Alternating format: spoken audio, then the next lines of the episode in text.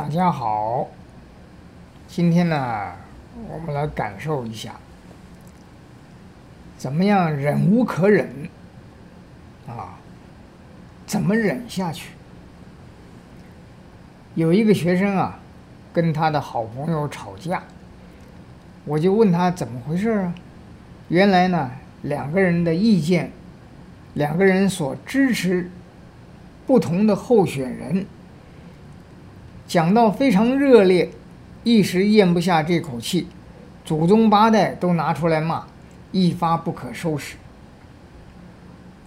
我听了就跟学生说啊，我们练功的人自我控制力一定要比常人更坚强，尤其是跟人互动，一定要有忍让的心。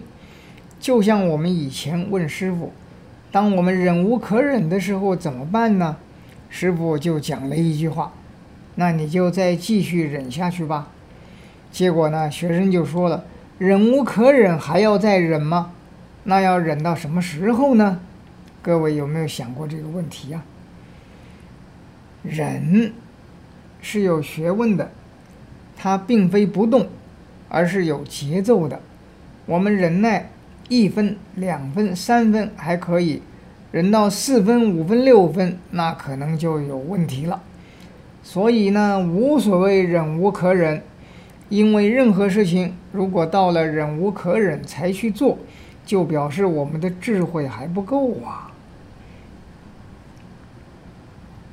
有些人会说：“我并没有错呀，嗨，我理直气壮，可以站得住脚啊。”于是呢，就再也忍不下去了，会有一种忍无可忍的感觉，就表示个人的修养程度还不够，所以呢，还不到急中生智的最高境界。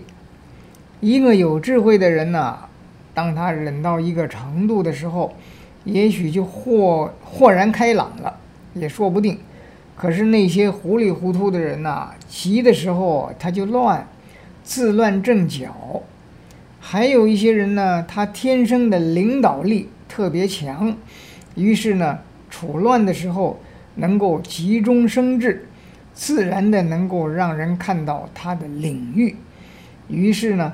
使其他的人能够信服，所以一切要自己先做到，把修养练到家，就可以忍到烟消云散，而不是忍到奄奄一息了。